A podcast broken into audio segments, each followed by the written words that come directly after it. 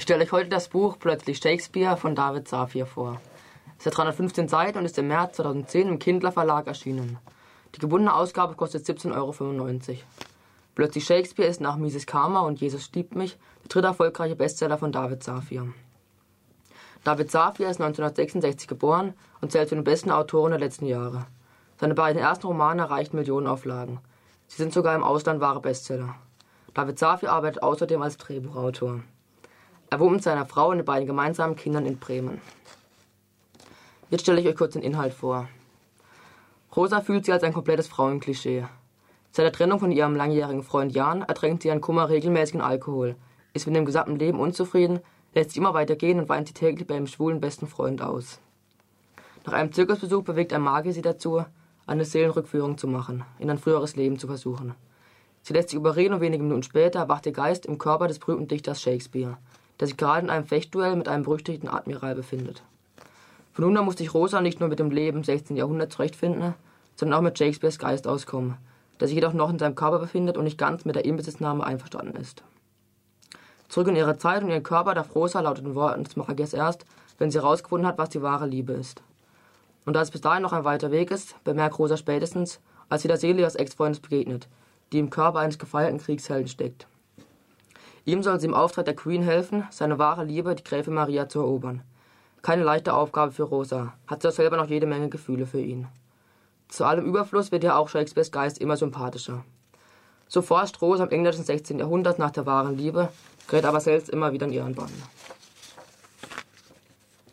Jetzt lese ich euch noch meine Lieblingsstelle aus Plötzlich Shakespeare vor. An dieser Stelle erwacht Shakespeare gerade in seinem von Rosa besessenen Körper und stellt fest, ist er von einem fremden Wesen besetzt und sein Körper nicht mehr von ihm steuerbar ist.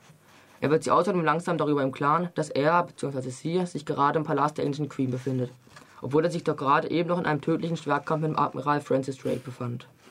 Nun macht er erst Entdeckungen mit seinem neuen Mitbewohner und auch Rosa macht gleich neue Erfahrungen. Die Geschichte wird abwechselnd von den beiden Hauptpersonen, Rosa und Shakespeare, immer abwechselnd erzählt. Zur besseren Verständlichkeit spreche ich jetzt den, Teil, den Part von Shakespeare und Elias liest den von Rosa erzählten Teil. Das erste, was ich wieder hörte, war die Stimme der Queen, die sagte, tun Sie es für England. Das nächste, was ich sah, war die Queen selber. Wieso stand ich vor ihr? Wie war ich hierher gelangt? Eben wollte mich nur noch Drake mit seinem Schwert enthaupten. War es mir nicht gelungen? War ich etwa gar nicht tot? Keine Furcht, lieber Shakespeare. Ich will Sie nicht verführen, schmunzelte die Queen. Durch meinen Kopf schoss die nicht ganz uneitle Frage, warum denn nicht? War ich für Sie etwa nicht begehrenswert genug?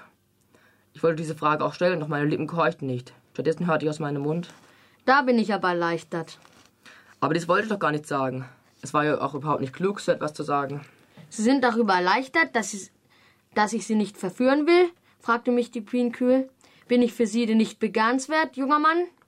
Nun, ähm, wir beide, das passt nun mal nicht, versuchte ich mich rauszuwinden. So, so, das passt nicht. Warum denn das? begehrte sie zu wissen. Was sollte ich denn darauf antworten?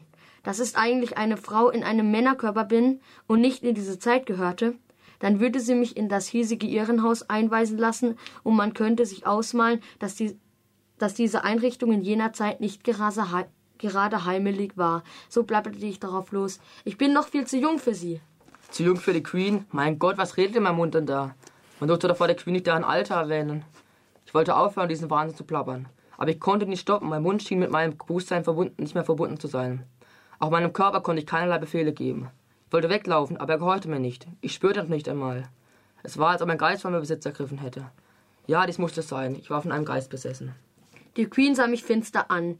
Ähm, ich meine, das liegt natürlich nicht an mir. Nicht an Ihnen, stotterte ich eingeschüchtert. Nicht an mir? hakte sie nach. Nein, natürlich nicht. So alt sehen Sie gar nicht aus. Nicht so alt? Um Himmels Willen wollte mich der Geist auf das Schafott führen. Die Queen sah mich kühl an. Schweiß trat mir auf die Stirn. Nervös plapperte ich weiter. Sie sind überhaupt nicht alt. Höchstens 55 oder so. Ich bin 51, erwiderte die Queen frustig. Jetzt war es Gewissheit. Dieser Geist wollte mich umbringen. Ähm, ja, natürlich. Ich wusste gleich, Sie sehen keinen Tag älter als 51 aus. Ich sehe also nicht jünger aus, als ich bin, tillte die Queen mich weiter. Der Schweiß tropfte mir zwischen, inzwischen von der Stirn. Vielleicht sollte ich lieber schweigen, bot ich an. Eine weise Entscheidung, befand die Queen. Eine sehr weise Entscheidung, Geist, stimmte ich zu. Aber das hörte niemand. Ich konnte nicht mehr laut reden, nur noch denken. Folgen Sie mir jetzt, befahl die Queen. Ich sah hilflos zu, wie mein besessener Körper der Queen durch eine Tür hinter dem Throneingang folgte, der einen privaten Trakt des Palastes führte. Mein Gott, was konnte der Geist dort alles anstellen, um mich ins Verderben zu führen? Jetzt stelle ich euch noch kurz meine Meinung zu dem Buch vor. Wie die zwei Saphir-Bücher davor fand ich plötzlich Shakespeare wieder wirklich gut. Das Lesen macht dank dem unverwechselbaren Schreibstil des humorvollen Autors viel Spaß und das Unterbrechen mitten in dieser spannenden Handlung fällt immer schwerer. Man liest sich ziemlich schnell in die Geschichte ein und fiebert im Verlauf der Handlung immer mit dem sympathischen Hauptperson-Duo mit. Jedoch am Ende nicht verzweifeln, es gibt noch zwei andere Romane von David Safir, die alle denselben witzigen Charakter besitzen. Das war plötzlich Shakespeare von David Safir. Vielen Dank, Simon. Echter David Safir-Fan. Im letzten Jahr hast du auch schon eins von ihm vorgestellt, ne? Genau, ja. Sag mal, wie kann man sich das äh, genau vorstellen? Wir haben ja jetzt bei dem Lesestück schon ein bisschen Eindruck bekommen. Es ist also so, ähm, Rosa ist im Körper von Shakespeare. Shakespeare Genau. ist aber auch noch im Körper von Shakespeare Ja. natürlich. Und ähm, können die dann miteinander, wissen die voneinander? Also er merkt ja langsam, dass er seinen Körper immer steuern kann und hört sie halt reden für sich selber. Und es ist ja gar nicht er selber, der da spricht. Und er merkt es auch selber, dass, dass er halt nicht mehr die Kontrolle hat.